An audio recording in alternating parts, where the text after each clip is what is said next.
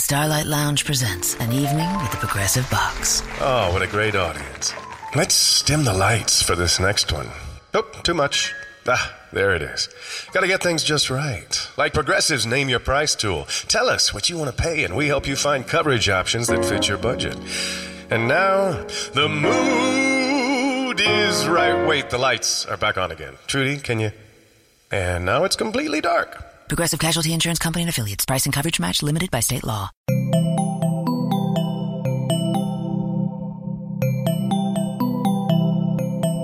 Estás escuchando Posta FM, Radio del Futuro.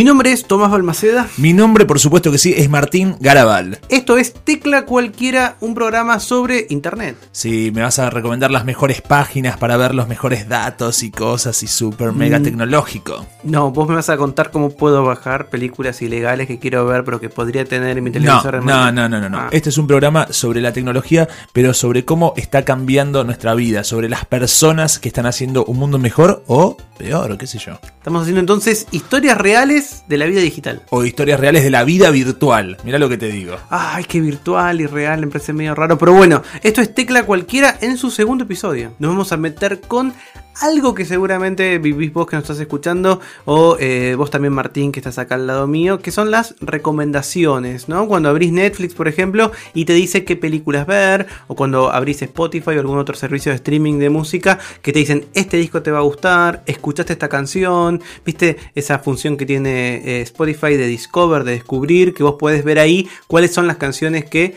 quizás te vayan a gustar y casi siempre le pegan, viste. Por supuesto que al momento de recomendar algo, a uno le pasa que te dicen, me recomendás un disco para escuchar o me recomendás una película, y yo siempre lo que digo es, bueno, decime una película, dos, tres películas que te hayan gustado, de qué tenés ganas y demás. Y ahora siento que con las mismas páginas que te ofrecen películas y discos, esas recomendaciones están ahí y uno ya se vuelve completamente prescindible. Bueno, justamente de eso vamos a hablar. Tenemos de alguna manera estos algoritmos que son estas fórmulas que van aprendiendo un montón de nosotros, que saben un montón de nosotros y que pueden conocer qué nos va a gustar casi con total exactitud. Es muchísima la información, vamos a descubrir que hay información que es relevante, información que no interesa tanto, información que uno creería que es muy importante a la hora de poder predecir el gusto musical de alguien, pero que no tiene nada que ver y hay otra que parece superflua y que sin embargo tiene una relevancia máxima. Para poder entenderlo, vamos a estar hablando con el VP, con el vicepresidente de innovación de Netflix, que es la persona Ah, que se bueno. dedica a manejar toda la innovación en Netflix y vamos a estar hablando también con el jefe de científicos de Spotify,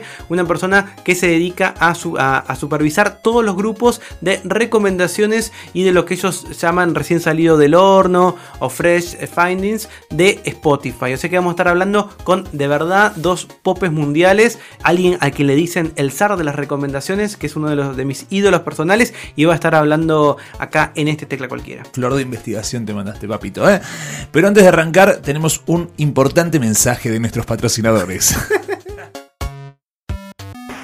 Este episodio de Tecla Cualquiera está presentado por nuestros grandes amigos de Comedy Central. Mira, estoy seguro que cuando miras tu celular tenés eh, un montón de aplicaciones espantosas, un montón de, de servicios que no sirven absolutamente para nada, filtros horribles para las fotos. Apps, apps de levante, aunque tenés novio o novia, que es más complicado. No, ya está, las tenés que dar de baja. Pero hay una app que quizás te está faltando y de verdad tenés que tenerla. Es CC Play, la app de Comedy Central. Exactamente, porque desde tu teléfono o desde tu tablet podés ver todos los episodios de las mejores series del canal, como por ejemplo Inside Amy Schumer, puedes ver Workaholics, que está buenísima, que la estuve viendo y me encantó. Y por supuesto Lip Sync Battle, en donde las grandes estrellas de Hollywood hacen lo que uno hace siempre cuando se está duchando, que es cantar arriba de las canciones más Y populares. te digo una más, desde el 28 de mayo a las 10 de la noche también vas a poder ver Broad City en Comedy. Entonces agarra tu teléfono, Android, Apple, no importa, vas a posta.fm barra comedy, posta.fm barra comedy y vas a encontrar los links para poder bajarte esta aplicación que te permite ver donde quieras y en el dispositivo que desees los mejores contenidos de Comedy Central. Totalmente gratis. Vamos a hablar entonces hoy en Tecla Cualquiera sobre algoritmos, los algoritmos que definen, que dominan nuestra vida. Vos quizás te sentís muy libre, pensás que todo es libre albedrío, que haces las cosas que querés, como querés, pero hay detrás tuyo algunas fórmulas que pueden predecir tu conducta, algo que da un poquito de miedo, ¿no, Martín? La gente tiene muchísimo miedo, ¿viste? Cuando te metes en una página, te metes en tu casilla de mail y te sugieren un viaje al Caribe y decís, pero ¿cómo? Si yo me fui al Caribe, ¿cómo saben? ¿Cómo llegaron a esto? O ves una película y, este, con un pedirrojo y aparece aparece un montón de recomendaciones de películas con pelirrojos. Dicen, ¿cómo sabe esta gente qué es lo que me gusta? ¿Cómo saben lo que vi? Exactamente, de alguna manera todo el tiempo estamos produciendo datos. Estos datos hasta hace algunos años se perdían o eran difíciles de tomar, o tomaba un humano y poder recogerlos era complicado. Pero desde que existen procesadores mucho más grandes y grandes supercomputadoras, como los que vamos a charlar dentro de un ratito, esos datos empezaron a poder ser procesados y entendidos. Hoy ya eh, estos algoritmos no solamente hacen funciones sencillas, sino que se procesa cognitivamente, es decir, procesan tal como procesaría una mente. Para poder charlar de cómo es estas, estas funciones que de verdad dan lugar a algunas de las recomendaciones que nos rigen cuando vemos Netflix o Spotify, o como cuenta Martín, a veces cuando vemos anuncios eh, que son personalizados para nosotros, o cuando nos empiezan a aparecer cosas en el teléfono, los que usamos Google Now, por ejemplo, te van tirando ideas de cosas que están cerca tuyo, que te puedan gustar o no, para entender cómo es la mecánica la ingeniería detrás de eso, vamos a charlar con Agustín Casamayor, que es desarrollador de IBM y que trabaja en esto que es un poquito más que una supercomputadora que se llama Watson. Un algoritmo lo podemos ver como una receta, un procedimiento computacional para llegar a una solución. En el caso de lo que de lo que me preguntabas recién, en realidad eso más que un algoritmo sería una recomendación o un sistema de recomendación que aprende de los intereses y los gustos del usuario para poder hacerle una oferta de algo que le interesa. En este caso, por ejemplo, una película, una canción, un producto para comprar. Podemos hablar que hace 10, 20 años la información que estos sistemas podían procesar era información estructurada y que tenía algún determinado formato específico y preestablecido. La información que hoy procesan los sistemas eh, cognitivos o sistemas que aprenden tiene que ver más con esta falta de estructura, o sea, con poder entender información que no fue pensada para ser eh, procesada por un sistema y se entiende de la misma manera o con procesos similares a los que utiliza un humano para entender las cosas, ¿no? Tiene que justamente procesar el lenguaje natural o el lenguaje no formal o no estructurado en el que fue escrita o producida esa información. Hoy en día los sistemas están preparados para procesar mucha cantidad de información, principalmente porque uno de los recursos que tienen es la paralelización. Entonces, la información no se procesaría de manera lineal, sino que se puede procesar mucha información a la vez y ponerla toda junta para elaborar un conocimiento o, algo de interés para el usuario y mostrárselo posteriormente. Pero básicamente estaríamos ante, ante un procesamiento en la nube, se podría decir, o, remoto, y que además es en paralelo. Bueno, me empieza a quedar un poco más claro qué son los algoritmos y cómo empiezan a funcionar. Y si no te quedó claro a vos, lo bueno es que podés rebobinar y volver a escucharlo. bueno, pero básicamente uno puede pensar que los algoritmos son como recetas. Nos dicen de qué manera podemos combinar ciertos elementos para lograr un producto. En este caso no hay harina, no hay levadura, no hay huevos, sino que este bizcochuelo de nuestras recomendaciones son todos los datos que vamos dejando sin querer o queriendo en la web. Para poder entenderlo, en un ratito vamos a estar hablando con el vicepresidente de innovación de Netflix que nos va a contar cómo es la mecánica detrás de esas recomendaciones y esas categorías rarísimas que te sugiere Netflix. Entre las enormes repercusiones que eh, tuvo. Eh, pará, pará, pará, pará. Enormes, enormes es otra cosa. A mí en la calle me decían tecla cualquiera. bueno, este, hubo gente que dijo, quiero contar mi historia en tecla cualquiera. Exactamente, porque recuerden que nosotros estamos buscando historias reales de la vida virtual. Nos puedes escribir a teclacualquiera.posta.fm. Estamos recopilando porque tenemos muchos episodios por delante y queremos contar las mejores historias. Bueno, y entre esas recomendaciones, entre esas sugerencias, entre esos pedidos desesperados de contar historias pintorescas, apasionantes, terroríficas, eh, me llegaron varias notificaciones. Entre ellas una de Tomás Balmaceda. Exactamente, porque eh, leyendo eh, eh, mi timeline, los tweets de la gente que sigo en Twitter, descubrí este tweet que voy a leer de manera casi literal. Dice, todavía tengo un correo electrónico de 2013 en mi inbox Ay, ay, ay. Y estoy totalmente comprometida con responderlo. No sé si está tan comprometida con responderlo. Estamos en 2016. Lo haré eventualmente, un día, le puse una estrellita y todo.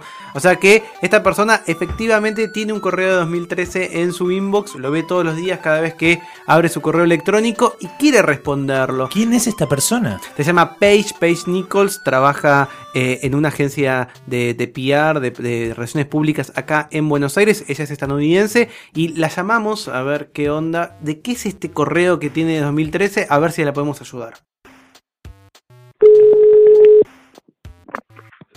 Hola, Hola, Paige. ¿cómo estás? Hoy leí en, en un tweet que vos tenés un, un correo electrónico eh, sin, sin sacarte de tu inbox. ¿De, de qué fecha?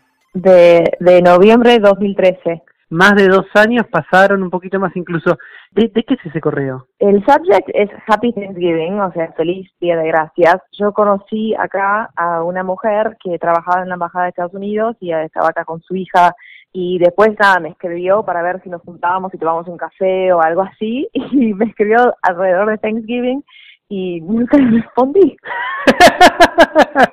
y me escribió un mail y no sé, yo o estaba, no, ni me acuerdo dónde estaba en 2013, pero creo que estaba de viaje, no sé.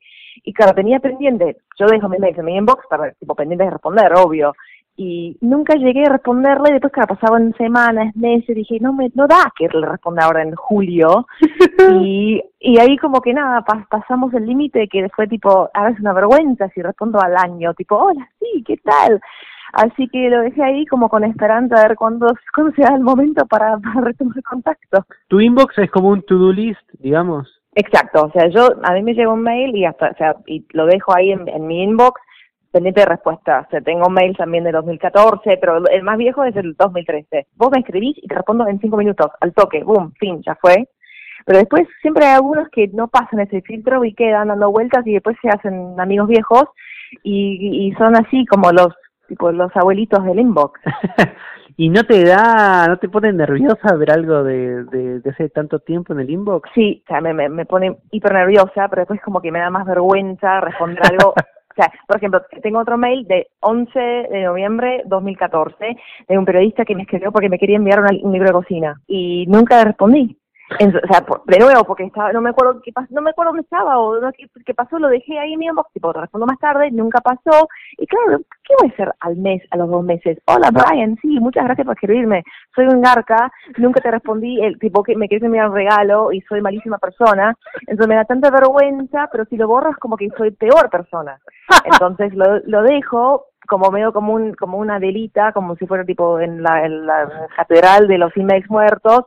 Y algún día les voy a escribir por ahí, no sé, en algún momento le pido perdón. Bueno, lo primero que me pasa es que no me parece tan grave el, el- el mensaje que no contestó. Digo, se podía contestar. Pero 2013, sacalo del inbox. Lo que pasa es que hay gente que es tan eficiente en el trabajo que de repente deja una cosita al libre albedrío de la vida. Entonces, este mail es como la manchita de la perfección de Page. Mm, bueno, igual no está sola en esta cruzada Page porque existe de hecho una celebración mundial que es el Email Dev Forgiveness Day, es una celebración que estoy seguro que a Page le va a servir, pero te voy a contar en un ratito. Si hay una página, una plataforma, un servicio que está basado en las mejores recomendaciones, en las recomendaciones más precisas, en las categorías más impresionantes y todo, definitivamente es Netflix. Seguramente lo viviste cuando fuiste a ver la última de House of Cards o la segunda temporada de Daredevil o Orange is the New Black. Vos empezás a ver cosas y de golpe te van recomendando y van apareciendo no solamente aquellas películas o series o producciones originales que tienen para vos, sino también agrupadas por, por, por secciones, ¿no? Por categorías que son bastante raras. A veces pareciera que te leen el pensamiento. Estás tirado en tu casa y te dicen, para vos que estás tirado en el sillón ahora mismo aburrido y no sabés qué ver, es esta. Y vos decís, sí. Mira, hay de todo. No solamente tienen las categorías co- comunes que uno puede pensar como drama político, política, película extranjera, película latinoamericana, sino que hay un montón de, de- de subcategorías que tienen que ver con el protagonista, con el tipo de eh, en qué época se desarrolla la acción. Hay de todo que se van cada vez más sofisticando explicando. Para poder entender cuál es la mecánica que hay detrás de eso y por qué esa taxonomía tan compleja es útil para conocer nuestras recomendaciones, vamos a hablar, Martín, con alguien de verdad muy grosso. ¿Quién? Eh, es Carlos Gómez Uribe, él es mexicano, pero es el VP de Netflix a nivel global va a contar eh, cómo es que llegó a este puesto. Para mí es uno de mis ídolos personales porque viene del ámbito académico. Yo estudié filosofía y terminé haciendo esta payasada que es estar con vos frente a un micrófono. Bien. Pero me gusta la idea de que él eventualmente pudo usar todos esos conocimientos que tuvo como un teórico matemático para poder predecir mejor el gusto de los demás. Es tan conocido Carlos y es tan importante lo que hace Carlos Gómez Uribe que en la prensa se lo conoce como el zar de las recomendaciones. Vamos a escucharlo. Sí, la idea general es bastante sencilla. Lo que hacemos es tratar de encontrar otros miembros de Netflix que tienen un gusto similar al tuyo y analizamos qué películas y series han visto que tú no hayas visto para recomendártelas. Es una estrategia. La otra estrategia es tratar de encontrar videos similares a los que has visto y que te hayan gustado para también recomendarte esos videos. Eh, obviamente la clave está en cómo se define la similitud entre miembros para poder encontrar otros miembros como tú y cómo se define la similitud entre videos. Eh, tenemos muchas versiones de cada uno y en general las recomendaciones que mostramos son una combinación de eh, estas dos estrategias. Hay otros factores relativamente secundarios, por ejemplo, cuál es la diversidad de las recomendaciones que te mostramos en cada sesión, eh, qué tan rápido cambiamos o refrescamos las recomendaciones entre diferentes sesiones, y hay otras cosas así. ¿Qué es lo que sucede a la hora de la creación de contenidos? Porque justamente Netflix dedica mucha parte de su infraestructura para la innovación, que es constante, y siempre hay vasos comunicantes, ¿no? Me imagino que Sí. los datos que ustedes están procesando, de alguna manera también sirven Claro. a la hora de crear contenidos. Claro. ¿Eso qué peso tiene? Es uno de los factores, es un factor eh, importante que toma en cuenta el equipo de contenido al definir su estrategia. Eh, Ali Goss en la mañana también mencionó que lo que buscamos como estrategia de contenido es tener un ofrecimiento amplio para cada tipo de gusto. En parte lo que quiere decir eso es que los mismos patrones de comportamiento que encontramos y usamos para hacer recomendaciones, los usamos para analizar qué tan amplia o qué tan profunda es nuestra oferta en cada uno de esos patrones y podemos identificar qué patrones necesitan eh, tener un catálogo más amplio y si encontramos alguna historia interesante que encaja en ese patrón de comportamiento, en ese tipo de gusto por series y películas, mm, nos interesa más desarrollarlo. Y esas categorías que son como misteriosas, para, para el usuario de otro lado vemos que combinaciones eh, insólitas o que no esperamos. Eh, ¿Se puede saber cuántas categorías hay o es un secreto de Estado de Netflix? No, sí lo hemos publicado, pero no recuerdo. Pero son vastísimas. Mira, lo que te puedo platicar es que para una página de recomendaciones típica, que acaba teniendo 40 categorías más o menos, dependiendo del dispositivo, consideramos en muchos casos casi 10.000 categorías. Y solamente consideramos categorías eh, para las que tenemos cierto nivel de, de evidencia, de confianza, que a este miembro le pueden gustar.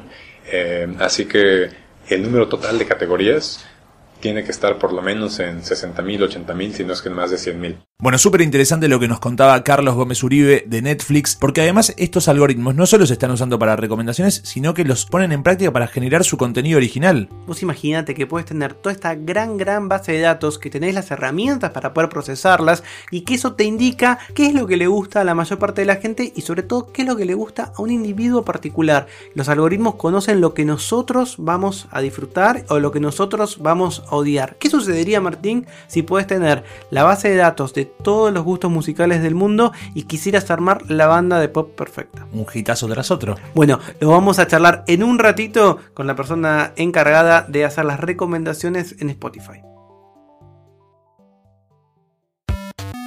Me quedé pensando un poco en la historia de Page, en la historia de todos nosotros que alguno nos quedó algún mail sin responder y. Algunos un montón. No, y en esta pa- en este día especial que vos dijiste tan bien en inglés con esa pronunciación nativa, el gringo Balmaceda, ¿qué pasa en este día? ¿Qué podemos hacer? Lo digo en inglés porque me cuesta pensar cómo se puede traducir. Se llama Email Dev Forgiveness Day. Es una iniciativa de eh, un podcast, Replay All. Es un podcast sobre justamente también tecnología. Ellos decidieron, a partir de esta problemática de tantas personas que deben todavía respuestas a algunos correos, imponer un día que es el 30 de abril. En ese día vos tenés el permiso de responder sin pedir disculpas, sin sentirte mal, sin que suceda nada, aquellos correos electrónicos que fuiste dejando en tu inbox sin darle respuesta. O sea, alguien que te dice, bueno, ayer me recomendaste tal película, ¿cómo era? Bueno, si eso pasó en noviembre, vos en, este día especial lo podés hacer. Si vos tenés, por ejemplo, un ex que te pidió algo, un par de medias y nunca ni siquiera le dijiste, no, tiene todo el carajo, bueno, ese día es el día que vos podés efectivamente responder esos correos electrónicos. Entonces nosotros nos sumamos a esta campaña, apoyamos la iniciativa y te invitamos a que el 30 de abril respondas ese mail que hace mucho tiempo no respondes. Venimos charlando de los algoritmos que de alguna manera dominan nuestra vida o nos facilitan, están ahí para hacer que nuestra vida sea un poco mejor, para entendernos, para hacernos ahorrar tiempo que parece ser un divino tesoro que se nos escapa de las manos. Exactamente lo que estamos tratando de hacer es ver cómo es que funciona esa maquinaria que nos puede decir qué canción nos va a gustar o qué película nos va a gustar. Hace un ratito estuvimos charlando con el vicepresidente de innovación de Netflix y con el que vamos a hablar ahora también viene del ámbito académico y llegó a Spotify mediante su propia su propio emprendimiento que se llama The Econest, que es lo que muchos dicen el arma secreta de Spotify. Es el alma de Spotify. Se llama Brian Whitman, es el jefe de científicos de Spotify y pudimos charlar con él acá en Tecla Cualquiera sobre cuáles son las fórmulas que utiliza Spotify para recomendarnos qué canción nos va a encantar.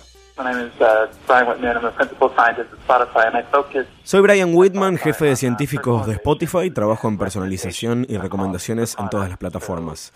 Estoy a cargo del equipo de Discover, por ejemplo, y trabajo para encontrar nuevos músicos grandiosos para nuestros oyentes. Fundaste de Econest, que muchas veces es llamada el arma secreta de Spotify. ¿En qué pensabas cuando la creaste? Diego Nest nació a partir de mi trabajo en el MIT. Nos basamos en la idea de que debíamos conocer lo más que pudiéramos sobre música para poder dar recomendaciones acertadas a las personas. Hasta ese momento, las recomendaciones musicales se hacían a partir de coincidencias en las compras de distintos usuarios. Nosotros pensamos que había que obtener mucha más información que solamente eso, como por ejemplo qué decían las personas de ese artista o cómo sonaba su música.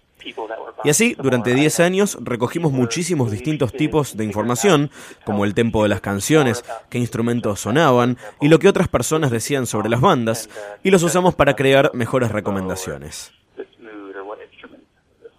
En el equipo en el que trabajo trabajamos para saber si una canción será exitosa para una persona determinada. Si bien es importante si un tema la va a romper o no, nos interesa el nivel de la experiencia personal del oyente. Con la sección Fresh Finds tratamos de ver cómo crece un artista a nivel general, pero nuestro objetivo no es conseguir un mecanismo de predicción de hits, sino convertirnos en una plataforma para que los artistas se conecten con el público, para que encuentren su audiencia. ¿Y puede Spotify crear la próxima gran banda?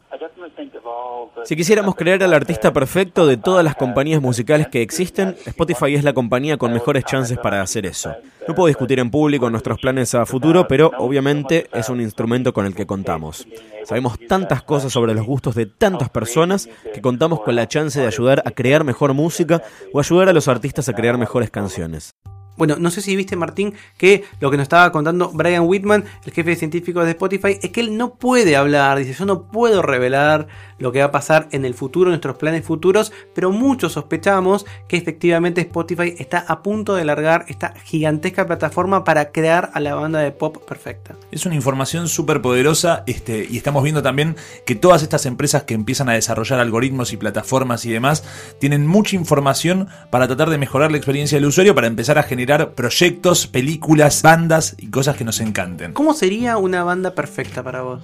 Para mí tendría que tener la voz de Freddie Mercury, por empezar. Banco. ¿De, guitarrista puede ir eh, Hendrix? Sí, podría estar Hendrix. Ah, tendría que tener varias guitarras para que no las queme todas. Perfecto. Eh, de baterista, definitivamente no tendría que estar el pibe de Metallica. No, eh, podría estar Ludo Morel de Miranda, que es mi amiga y me encanta. Ludo Morel es una gran baterista. Y definitivamente lo que sí no puede faltar son las letras de Chano, mi gran amigo. bueno, eso lo tenemos que chequear. Es un hitmaker, melody maker. Bueno, vamos a ver. Pero ¿qué sucedería si efectivamente en el futuro estos algoritmos se vuelven totalmente perfectos. O sea, nos van a decir cuáles son las canciones que nos van a gustar, cuáles son las series que nos van a encantar, qué películas vamos a adorar, qué sucedería con la originalidad, con la creatividad, porque podría haber un nuevo género si todos vamos a escuchar aquello basado en nuestras eh, experiencias pasadas. Y sería difícil imaginar un mundo donde eh, nadie asumiera riesgos creativos y todo se basara en la pura estadística, en el dato duro, en la investigación y en el algoritmo. Bueno, se lo vamos a preguntar en un ratito entonces a el vicepresidente de innovación de Netflix y al jefe de científicos de Spotify para que nos digan si estos algoritmos significan que es el fin del gusto.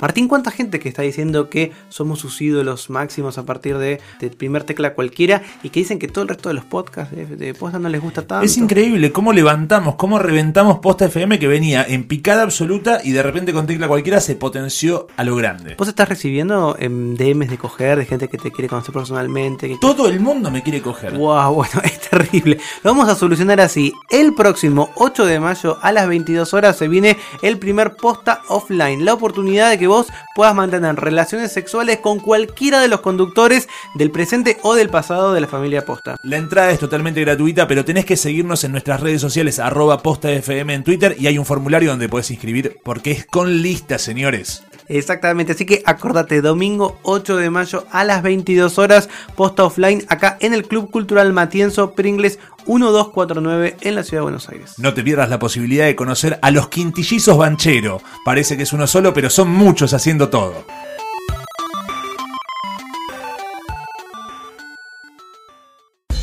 Estamos viendo qué es lo que se puede hacer con todos estos datos que estamos generando cada día, a cada momento, a cada segundo. Incluso, como estuvimos viendo a partir de lo que nos contó Agustín de IBM, hoy ya contamos con la tecnología para procesar esa información. El año pasado yo estuve en una conferencia en Las Vegas en donde justamente se hablaba de esto que de algún sentido se puede decir Big Data o Big Data, que es cómo analizar grandes, grandes cúmulos de información y hacerlos inteligibles. Por ejemplo, con la tecnología de IBM, Walmart descubrió que uniendo todos los datos que tenía del clima y todos los datos que tenía de sus ventas, aquellos días en donde había mayor humedad, en ciertas ciudades de Estados Unidos se consumían muchas frutillas.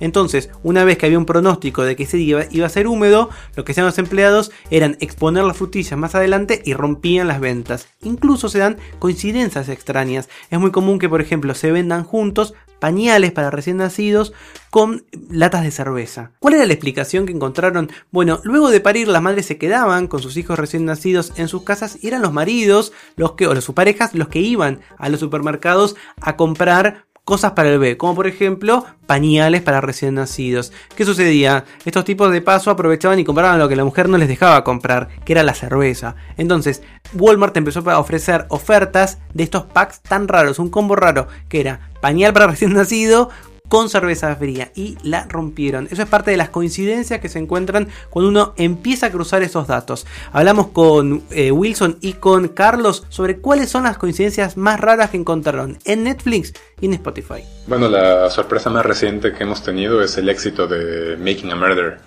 Yo ciertamente pensé y mi equipo también pensó que iba a ser un, un documental importante, pero nunca nos imaginamos que pudiera tener la escala que tuvo. Así que en general nos encontramos con muchas sorpresas. Eh, hace un par de años una de mis sorpresas fue que recibimos muchas eh, sugerencias de miembros que se quejan de lo que les llaman la contaminación de sus recomendaciones por los videos que han visto sus hijos, videos para niños. Y bueno, lo más lógico sería decir, si este perfil no es para niños, hay que sacar todos los videos para niños o darles menos peso. Y cada vez que evaluamos hacer eso, los resultados son negativos. Y ahora la teoría que tengo es que aunque a veces no le parezca bien a nuestros miembros ver esas sugerencias dentro de su perfil, lo que ocurre es que cuando necesitan eh, prender Netflix para sus niños, el hecho de que ya vieron esas recomendaciones en un contexto que a lo mejor no era el ideal para ellos, tienen en mente ya exactamente qué video va a funcionar para sus hijos. Y al no mostrarlas, eso ocurre menos y entonces le encuentran menos valor al producto o les complica escoger videos ya que los necesitan, ya que tienen al niño llorando ahí al lado, ¿no? Exactamente. Eh, así que hay muchísimas cosas que sorprenden y precisamente por eso tenemos que correr experimentos porque de antemano, incluso las cosas que parecen súper obvias, muchas veces no funcionan. Es importante separar las coincidencias accidentales, pero descubrimos que tenemos usuarios que escuchan mucho hardcore, hip hop y a la vez muchas canciones infantiles. Son géneros muy diferentes y es difícil poder crear modelos alrededor de estos dos fenómenos a la vez, porque la música es diferente. Pero la respuesta es fácil. Son personas con hijos y comparten la cuenta o escuchan con ellos cuando viajan en auto. Es por eso que hoy estamos trabajando en dar cuenta de eso. Otra cosa interesante es que muchas personas escuchan white noise, ruido blanco y sonidos de río en Spotify, por ejemplo, para tranquilizarse. Es interesante porque eso no es un gusto musical, es un hábito para concentrarse o relajarse.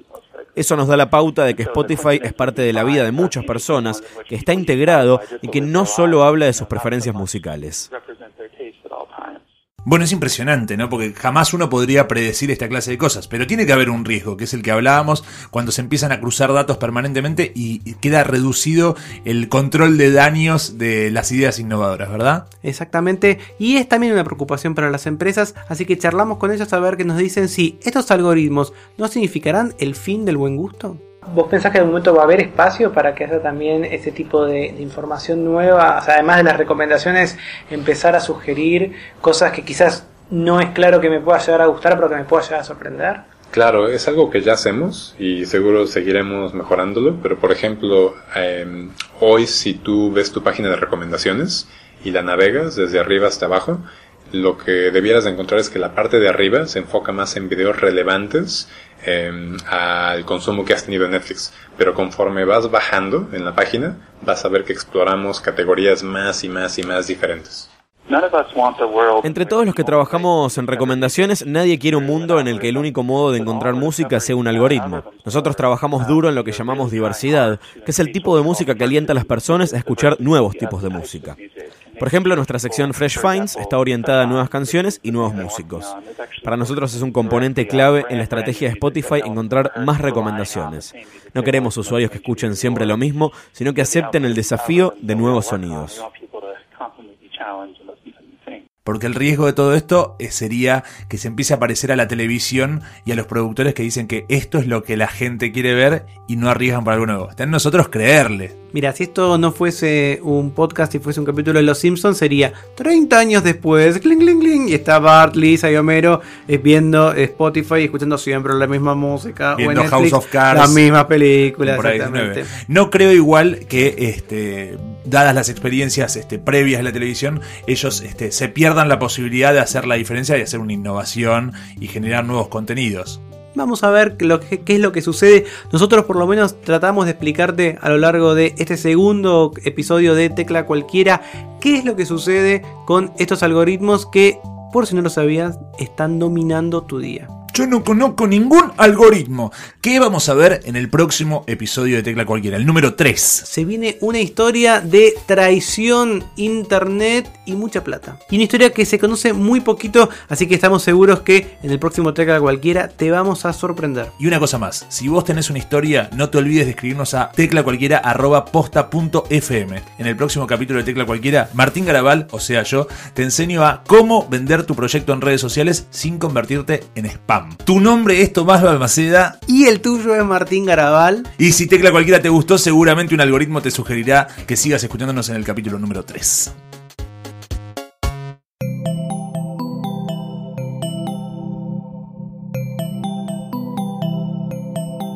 Si te gustó este episodio, hay mucho más en nuestro sitio. Métete ahora en posta.fm.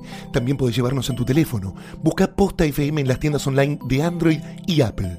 Seguí con Posta FM, radio para escuchar cuando quieras y donde quieras. Posta.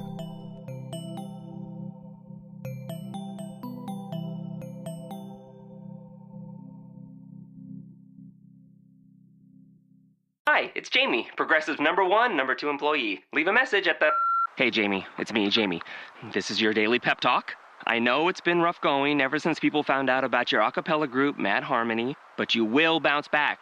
I mean, you're the guy always helping people find coverage options with the Name Your Price tool. It should be you giving me the pep talk. Now get out there, hit that high note, and take Mad Harmony all the way to nationals this year. Sorry, it's pitchy. Progressive Casualty Insurance Company and affiliates. Price and coverage match limited by state law.